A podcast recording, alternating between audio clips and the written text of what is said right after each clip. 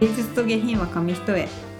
この番組は芸術も下品もたしなめる感性を磨くことを目的とし日々生活する中で面白いと感じたことや心に響いた作品などを共有し合うことを通して人間性を高めていくことを目指すものです。では今週もよろしくお願いします。よろしくお願いします。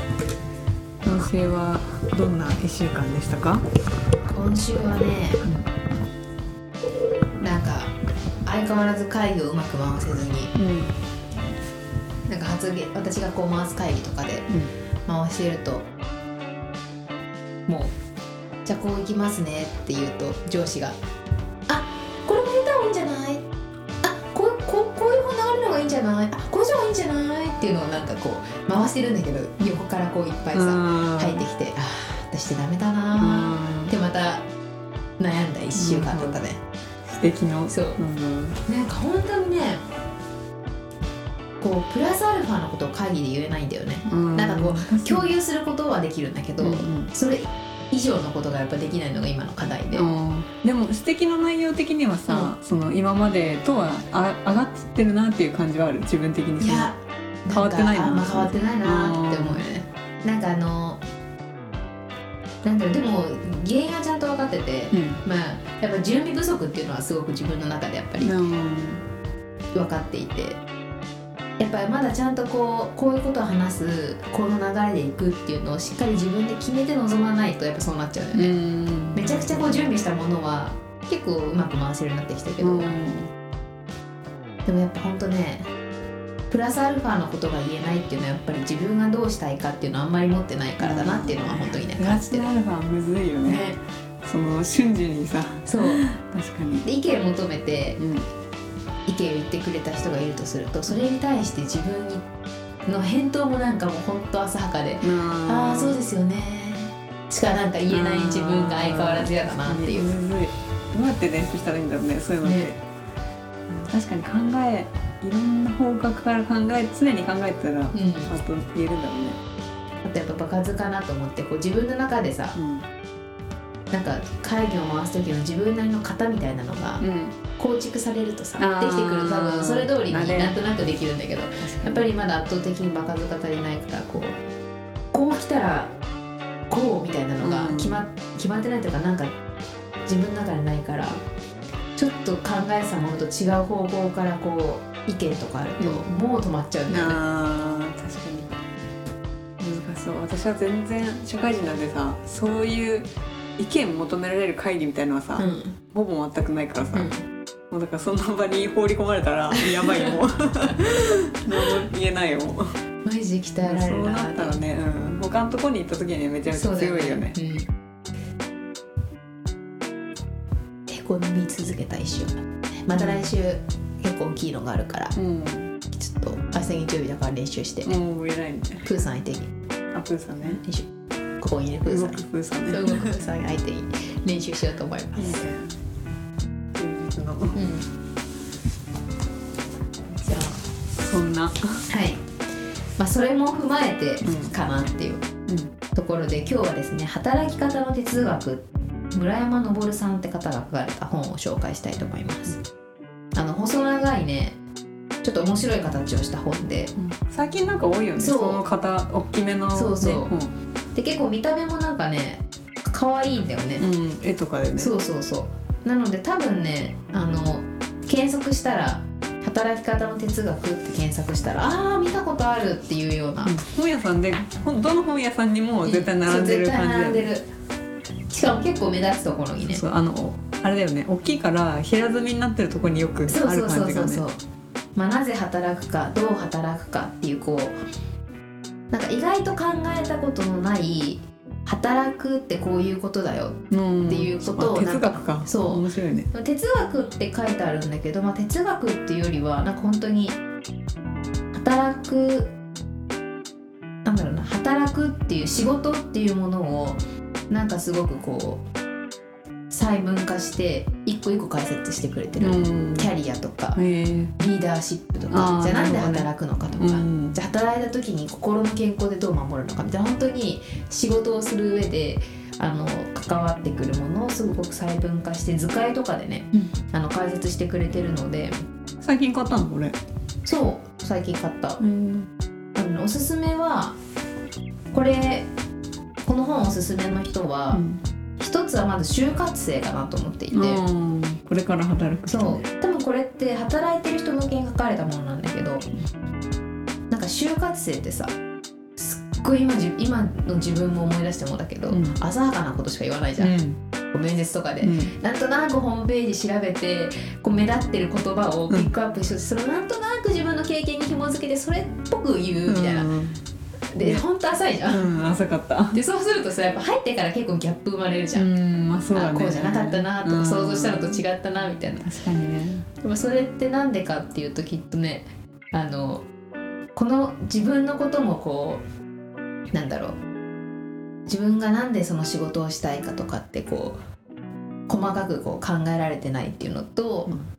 じゃあそれが企業理念とどう結びついてるのかとか、うん。企業理念ってそもそも何なのかみたいなところまで、多分考えられるとこううまくこう自分の経験がこの会社で活かせるのかとか、うん。やりたいことをこの会社で活かせることなのかみたいなことってすごく考えていけたんだろうなってこの本を読みながらうん。思ったので、まあ、一つは就活生におすすめっていうこととあともう一つはもう一つはあのなんかやりたいことちょっと見え見えなくなってきた。なんとなく毎日仕事をこなしてしまってるね。そんなあなたへって感じの本ですね。それでえそれで買ってみようと思ったの？そうなんかでもなこれは私はなんかあのなんか仕事とかでも使えるかなっていうのと、うん。あのなんか見た目可愛いなと思って。ああビジュアルそうで結構中身読んだらすごく読みやすあの図解図とかうん。が結構多いから読みやすそうだなと思って買ってみたんですけど本当にあの読んでみて思ったのがそのなんとなく過ごしてしまってる、うんそこのあなたみたいな感じ。うんにね。結構おすすめ、へあー自分って何もかんなんか本当目の前の仕事こなすだけだったなってなんかちょっと気づいたので、ー気づけるの大きいよね。うん、自分ってどんなスキルがあるのかとかどんな思いを持ってるのか、みたいなことをすごく考えるきっかけになる本です。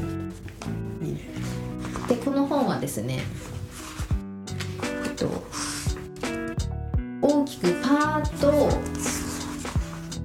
パート6まであって仕事キャリアについてがパート1パート2が主体性成長についてパート3が知識能力についてパート4が働く意味について。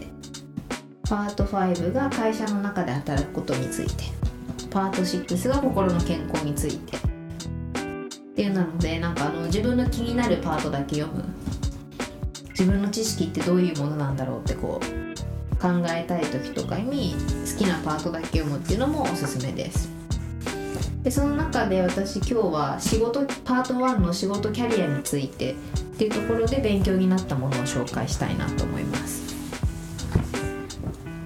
でその一つがあのキャリアを作る要素っていう部分なんだけど、自分のキャリアを作ってる要素って何だと思う？なんだろう。何があると思う？なんかそんなこと考えたことないと思うんだけど、確かに。まあでもスキル。うん。今やってる仕事の内容うんが一つとあとはでも働くモチベーションみたいな目的とか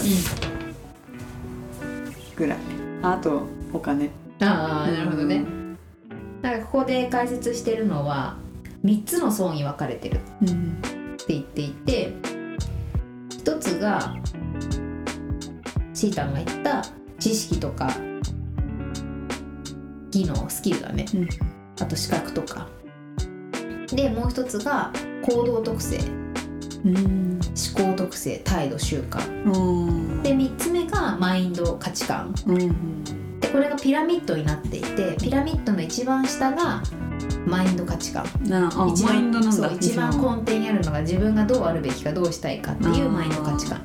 で2階層目がそれをどう行うかの行動特性うん。思考特性で最後のピラミッドの一番上が第一層第一階層が知識資格スキル。うん、それはそのその順で考えていくべきですよみたいな感じなのそのキャリアを考えたそうらキャリアを考える上でまず一番大事なやっぱりピラミッドの一番土台になる自分がどうありたいか。ああなるほどね、でなんでここを選んだかっていうと、うん。意外だったのが知識とかスキルってキャリアを作る上で最後に来るものなんだなっていう。あー確かにね。根底にそうなんかさとりあえずつけちゃう。そうそうそう。そうだね。なんかやっぱさ、まあ、自分のスキルがあってそれをどう活かせるかとかねうん。なんか考えちゃうじゃん。うん。だねだけどやっぱり大事なのってその働く上での心情だったり理念うん。自分はどうしたいのかどうやってキャリアを進め進めていきたいのかっていうどうあるべきかっていう価値観が大事だっうんていうのを言ってて。あそうだなここってすごくやっぱ見失いが見失いがちだなと思ったんだよね、なるほど確かに。なんかね目の前のさとりあえず資格を取ることとかさ、うん。なんかそれにつけたらとりあえず何か役に立ちそうって思っちゃうよね。そうそうそう。ん確かに。そのさなんか手法にやっぱ走ってしまうじゃん、ん。そうね。ね資格あったら安心だしみたいなね、うんでもその前にじゃあなんでその資格を取りたいと思ったのかみたいな、でなんでその資格を取りたいかと思ったかにはさの根底にやっぱりその資格の分野の仕事をなんでしたいと思ったかうん。があるじゃん。うん。やっぱそこをこう深掘っていくことがあの本当に自分がやりたいことのうん。も心情なんだあなって。あなるほど。昔ってねあの小学生の頃の夢とかってさこのマインドが全てだったじゃん、そうね。ね、こうなりたいから、ね。人を助けたいからお医者さんになりたいみたいな、うん。でもだんだんそういうのって忘れてきちゃう。しかも働けば働くほど忘れちゃうよね。うん結局そういうとこなんか人間もともと知ってるんだよね。大事なことを。そうそうそう。で就活生の時ってね、うん。まさにちゃんとこうしたいっていうのがあってその会社に入ったはずなのに。そうだね。一応ねそれなりに浅はかであっても、うんそうだよね。そういう基準で選んでるもんねそうこうなりたいかだみたいなのがあったのにやっぱり日々の忙しさの中でそういうのって忘れてってしまうなっていう。うん確かに。だから改めてそのなんかうちら30をさ目の前にして、うん。まあ、キャリアを考える時期ではないけど、うんうん。まあ、一つの分岐点ではあるじゃん、なんか。確かに。このままなんとなくこの会社で生きていくのか、うんそれか、まあ、フリーランスの道もあるだろうし、なんかもう仕事は第二になんか二の次で、うん。自分がこう生きたいように生きるっていうので、ん。例えばうちらだったら長野に移住するみたいな。な長野で生活するめためのなんか仕事をうん見つけるとかね、うん。まあ、いろんなこうキャリアを考える時期でもあるなと思った時になんかそうここが自分が見失ったものを、まあ、思い出すきっかけになったなっていうところ。なるほどね。でなんかここが気になりました。うん。でなんかそれと合わせてあのここの本のコラムで、うん。もう一つキャリアのことで面白いものがあったんだけど仕事キャリアはレゴ作品作りだっていうのをね、うん。言ってたのね。うん。そう。レゴで、うん。レゴって遊んだことある？まあちっちゃい時では小さい頃はうん。遊ぶよね。だからなるほどな面白いなと思ったんだけど、あのまずブロックをたくさん手に入れようって言ってて、うん。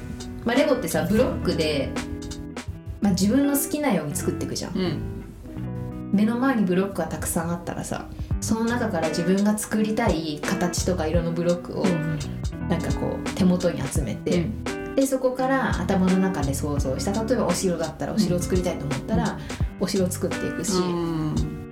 でお題でお城作ってくださいって言っても多分人によって目の前にあるブロックの中から選ぶパーツって違うしうん。出来上がるお城も違うじゃん。そうだね。で仕事キャリアはレゴ作品レゴ作品作りだって言っていてあのまずはブロックをたくさん手に入れようということでここでいうブロックはあのさっきのピラミッドの第一番上である知識技能人脈うんをまず手に入れよう。で今度それらを組み合わせる力っていうのがピラミッドの2番目真ん中である行動特性、うんそれをどう行うか。れらを組み合わせる力と作品コンセプト。でコンセプトっていうのがピラミッドの一番下の思い。うん。どう作りたいか、うん例えばお城だったらそれをお城をどう作りたいかっていう思い。で表現する。でその表現の仕方は無限だよって言っていて。でその表現されたものが自分の成果。うんなるほどね。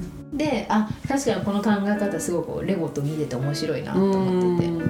そうだね。その考えで言ったら出来上がるものは本当にうん。いろんな種類になるもん。ね、でなんかそのブロックをまず集めるっていうブロックここで言う知能とか人脈技能っていうのはあのどう選ぶかもすごく大事だなと思っていて、うん。ブロックっていろんなパーツあるじゃん、うん。丸だったり細長いのとか、うん。赤もあるし黄色もあるしでそのたくさんある中でどれが自分が今必要なのかとか、うん。そのビジョンを表現していく上でどれを取ると表現するのに一番近くなるのかとか、うん目の前のことだけじゃなくてこう未来のこととかも考えて選ぶって思うと、うん。なんかこのすごく考え方がね面白いなって、うかりやすい思いました。うん。なのでなんかねすごくこの本多分自分のその時の働いてる時の悩みとかによっても多分見る場所って全然違くなるんだろうなって思うので。いっぱいあるからね。そうですごく分厚い本なのでなんか一家に一冊あるのいいのかあなって。ー確かにみんなで見ても。そうみんなで見て。面白いね。そう。なんかほんとそれこそ小学生に働くってこういうことだよってお父さんが教えるとかでもなんかおすすめなのかなっても思うし。んなんかほんといろんな活用の仕方がある本で。なるほどね。おすすめです。なんかさこれ見てていろいろ考えてたんだけど、うん。今後どんな働き方をしていきたいかとかってある？あー30代は。でも最近あんまり見えないんだけどなんかでもちょっとやっぱり資格本気で頑張ろうって最近思って、でうそう受けようって思思って。でこの受けようと思ってる資格さ、うん。23年前にも一回勉強し受けて、でもやっぱその時に見てたのってあの結構その資格をやっぱりそのなんだろうモチベーション的なところで言うとやっぱ持ってれば転職に有利かなとかね、うんうんうん。そういう目的で取ろうとしてたから本当になんかもうただその勉強してでそこで勉強したスキルを使って仕事をする？みたいな、そういう風に考えて勉強したんだよ。だから本当にテキスト読んでうん。でやっぱそのテキスト通りにやることが正だみたいな風に思って勉強したんだけど今やっぱ会社に入ってで結構その今の会社の中ではすごく活かせる資格うんうんなんだよ、内容的にも。でそのやっぱその今のそのでき今の会社の中でその資格を取ったらこういうふうにあの活かせるなっていうのがうん。見えた状態で勉強すると、あのそれだけじゃダメだなみたいな。例えばその書いてあることを分かった上でもやっぱ人と人との感情みたいな、うん。そういうその教科書通りのことを学んでそれは確かに論理的には合ってるのかもしれないけどでも実際やっぱりそれを会社の中で生かそうと思ったらそこにまた感情とかも加わるし、でもそのさらに自分はその人の感情をちゃんと聞いてその論理的な正しいっていう出した答えの中にちゃんとその感情のことも考えて、あの行動したいなみたいな、って思うようになって結構だからその資格の勉強もうん実用的というか前はもう本当にただねその書いてあることができればいいと思ってたのが、もうちょっと一歩進んだ感じで勉強できるようになったかなっていうのはちょっとね、あの変化だなって思う、なん。かそうだよね昔って本当に取ることが目的だったもん。ねそうそうそうそうね取ることがゴールだもん。ねね取ってまあ使い道にはなるん。だろうけど、うん。ねでもねでもやっぱりなんかこの資格を取ってどれだけ利利益というかあるんだろうってちょっと自分の中でもねそのモチベーション的に考えちゃう部分があるところはまだまだだなってなんか思ったりする。でもなんか資格ってあれだよね。その瞬間で活かせなかったとしてもなんか本当に20年後30年後にそれを自分がを助けるものでもあるんだなってすごく思ったのがうん。あって。母親があの昔大学時代に保育士の資格を取ったんだけど育士ってなんか国家資格とかじゃなかったらしただの免許みたいな、だけど昨年かな仕事を辞めて、まあ、ハローワークで一旦仕事をなんかまた探そうって言って探した時にやっぱ同じ時期にハローワーク通ってた人の中でその保育士の資格今国家資格ですよって言われて、うん。で変わるんだ。そう。ちゃんとそのそっちは東北そうなるへーなるらしいで保育士の資格ありああるんですか？ってなった瞬間にもうめちゃくちゃ仕事が見つかったのね。うんいいね。だからもうずっと使ってなかった資格だったけど、ほん。と40年後ぐらいにすごい役に立ったみたいな、へー平気なんだね。そう。だからなんかねこの瞬間じゃなくても将来やっぱそういうのって役に立つんだろうなってなんかね思ったね。ああるに越したことはないね。よ本当にあるに越したことはないよね。そうなんだよね。なんかね物と違ってねうん。なんかこのそうね物って頑張ったりある意味自分にしか役に立たないけどうん。資格ってねね。いろんなあの使い道があるもんね。自信にもなるしねやっぱり。そうなんだよね。取ったしっていうね。なんか私どんな働き方していきたいかなって考えてた時にさ、うんなんかあの死ぬ気で働かなくてもいい選択肢を、ん。死ぬ気で働かな働こうと思わなくても生きていけるような選択肢を作りたいなと思っていて、うんなんか結構20代は、うとにかく仕事のできるようになりたいと思って、うん。仕事だけ考えてうん。生きてきたけど30代はもうちょっとあの仕事オンリーじゃなくてなんかもうちょっと自分のせいやりたいと思ったことをやるための仕事ぐぐらいのなんか比率にしていきたいな、お金を用意したいこと。その趣味のために。そうなんか趣味趣味なのかな。なんか、まあ、一つは長野で暮らしたいっっていうのがあるし、まあ、長野じゃなくても結構いろんな場所に住みたいと思ってるのね、うんうん。でいろんな場所を移動しながら日本でもいいし海外でも、うなんかいろんな国とか県とかを好きなように移動しながらいろんな場所で暮らしたいなと思っていて、その時になんか別に会社じゃなくてもリモートだけで働けるようなスキルとかをああなるほどね。作作っていきたいなと思って。そういうメインで過ごしたい生き方そのサブになるような仕事に。そうそうそうそうあーえもともと今はさその20代はうん。仕事できるようになりたいっていうのはなんでなりたいなって思うの？うなんかあのスキルをつけてればさうん。この先どこでもやっていけるっていうまず自信になるなと思っていて。ね。そういう意味で。うん、だしある程度こういろんな仕事のスキルがつくと自分の選択肢も広がるじゃん。うんそうね。なんか本当はここで働きたいけどだけどまだ自分のスキルないからこっちの会社かなとかじゃなくてなんか自分からもこう売り込めるようになるかなって思った時に、まあ、とにかく20代はあの好き嫌いせずにうん。嫌なこともちゃんとやってこうっていうふうに思ってたんだよね。今後じゃあその自分がやりたいことをできるようにするために、うん。今はスキルをつけたいみたいなうん。感じなんだ、う。ん。なるほどね。であとなんかすごいあこの言葉ぴったりだなと思ったのがさあのネットフリックスで「エミリーパリに行く」っていううんまあ言ってたそう。ん。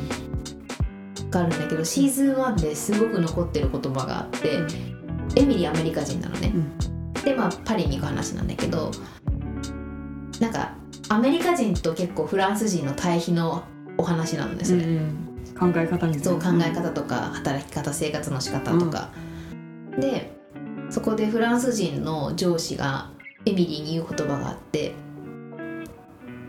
なんか働くために生きるのか生きるために働くのか。うん。なるほど。でパリの人たちはやっぱりアメリカ人は働きすぎだよみたいな。あそうなんだ。そう。日本人入ったらそうだからそう。やばいでごめんなさいそうなんだよ、うん。日本人そしたらもうさなんかこいつらはカオスだみたいな。うん。やばいじゃん。やばいね。日本人そこ入れない入れないアメリカでもそうアメリカ人にはやっぱ働くために生きてる。っていう感パリの人から見るとフランス人の人から見るともう働きすぎだみたいなでパリは働くためにパリの人たちはやっぱり働くために生きるんじゃなくて生きるために働くっていう、ってうん。言っててあこの考えってすごいそうだな。日本人ってもう働くために生きる確かに。じゃんもう。でもさその生きるために働くうん。の方でさちゃんとその成果が出せるのがさ、うん。すごいよね。その時間とかもさ、ねゆるゆるして結局なんかそう売り上げとかになんないんだったらうん。生きていけないじゃん、まあ、それがギリシャなんだろうなと思うんだけどうん。ギリシャってさなんか前あの経済破綻だっけ？うんうん。なんかしししてた結構なんか大変な時期あったんだけどマジで働かないらしいのギリシャ人って。そう。でもなんそうなかっちゃうとね。いやそうなっちゃうと国も破綻でもなんかそれでもいいみたいな。ぐらいのマインドみたいな、まあいいならいいけど うん。でも日本人はねねでも そんなこと絶対起きないじゃん。うんそうね。でもどっちがいいかは、まあ、そのそうそうそうなんだよね。ねその本人次第なんだろうけどん。でもなんか確かにそれですごいハッとさせられてなんか今って本当にあの働くために生きてるなって。うんまあそうだよね。週5会社にいてたらそうなるよね。私さもう私なんかはさもう本当に、まあ、20代はうん仕事頑張るって決めてたからいいっちゃいいんだけど、なんかこううまく切り替えられなくて。もうそうだよ土日もめちゃめちゃやってるもんね。そう。仕事のこと考えてさやってると思うと、うん。これマジでパリの人が見たらもう 頭やばいやつなんだろうなと思って。そうか。どんだけかねなんか土日も仕事のこと考えてさなんかミーティングの練習とかしたりうんしてさ確かに偉い。バカだなと思って。相手に。でもまあそういうふうにするって決めてるから、うんまあ、全然それが嫌だとかではないけど、まあ、30代はなんか女性が一番楽しい時期って言うじゃん、うん。だからもうちょっとこうなんか働くために生きるの比率をちょっと減らしていきたいなっていうのはなんかねうん。すごく思ったエミリー・パリエミリー・パリへ行くですが、うん。12月22日からシーズン2が配信されることになりましたのでどあれ？ネットフリックスオリジナルなの？そう。あそうなんだ。だからまた抜けられなくなっちゃった、まあ確かにまた入ろうかな。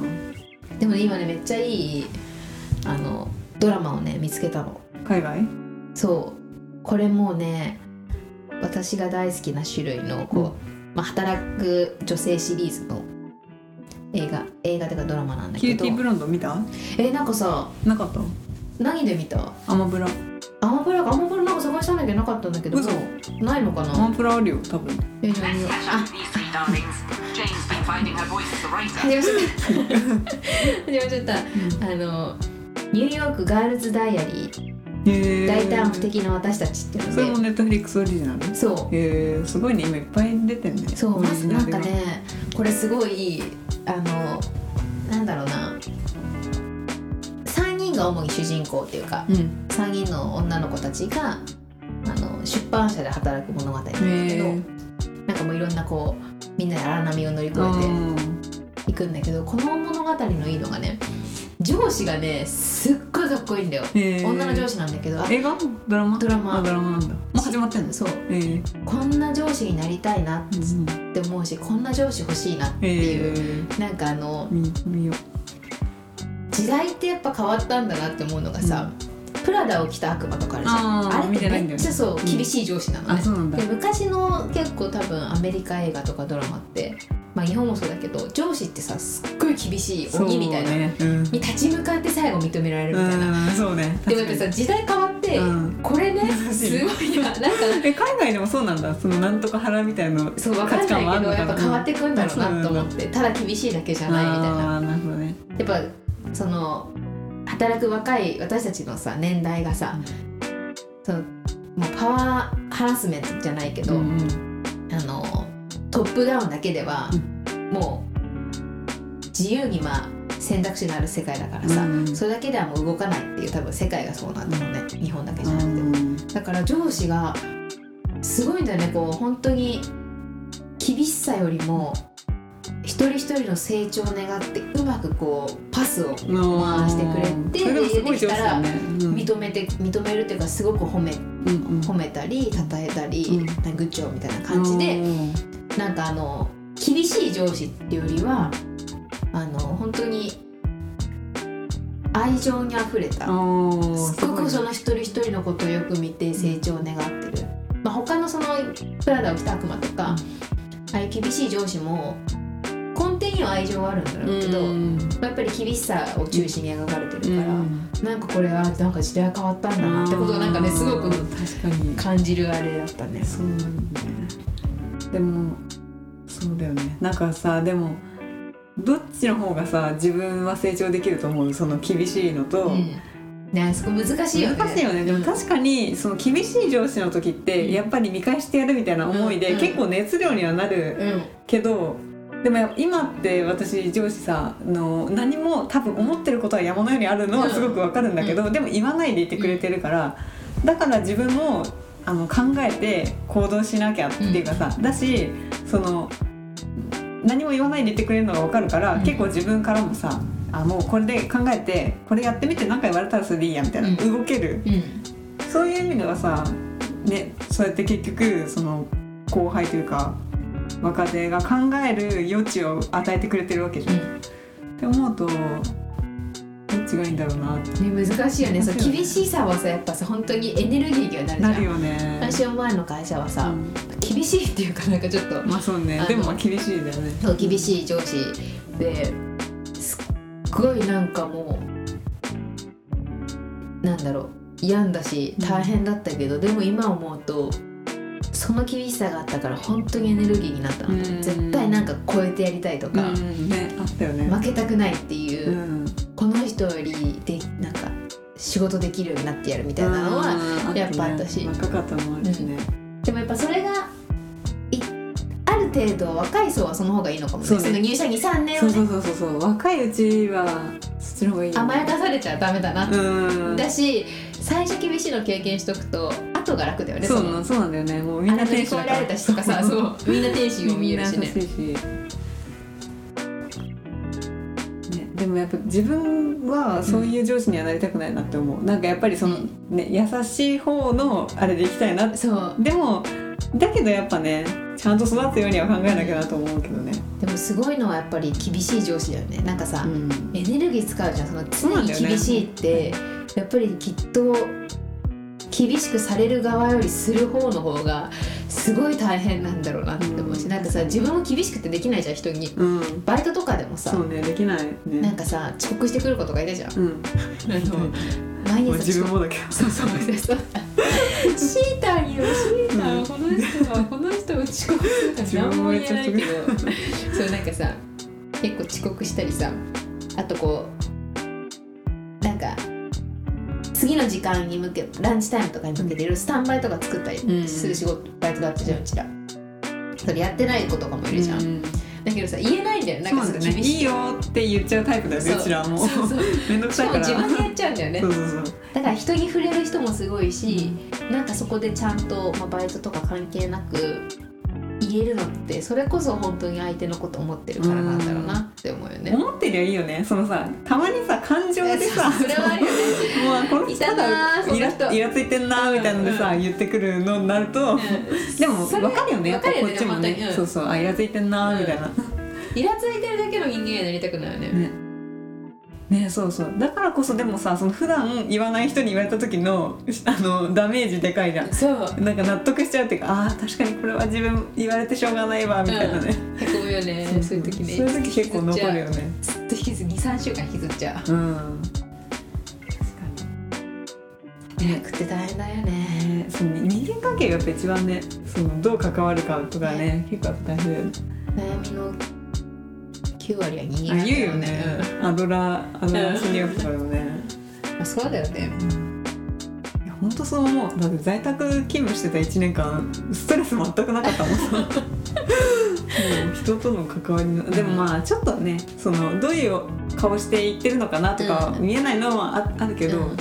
でも会わなくていいっていうストレスだよね、うん。だいぶ、でもこれが全員リモートとかになるとさもう人間ってどうなってくんだろうって怖いよね。怖いよね。ね。いや本当に。ロボットみたいな人間になっちゃうんだろうね。怖いよね。いやでも本当に出勤しててやっぱねそう人間関係悩むけどでも、うん。そのなんだろう。喜びもあるんだよねやっぱり。会うことによる、うん。いや絶対大事だと思うわすごいなんか働くっていうことについて語った時間でしたね。でもね今週はね私この後やるけど、うん。私もね結構そういうへ話だったいいね。じゃあ今回はね働くシリーズ。意義を考えるっていう回で。哲学的な、はい。じゃあ。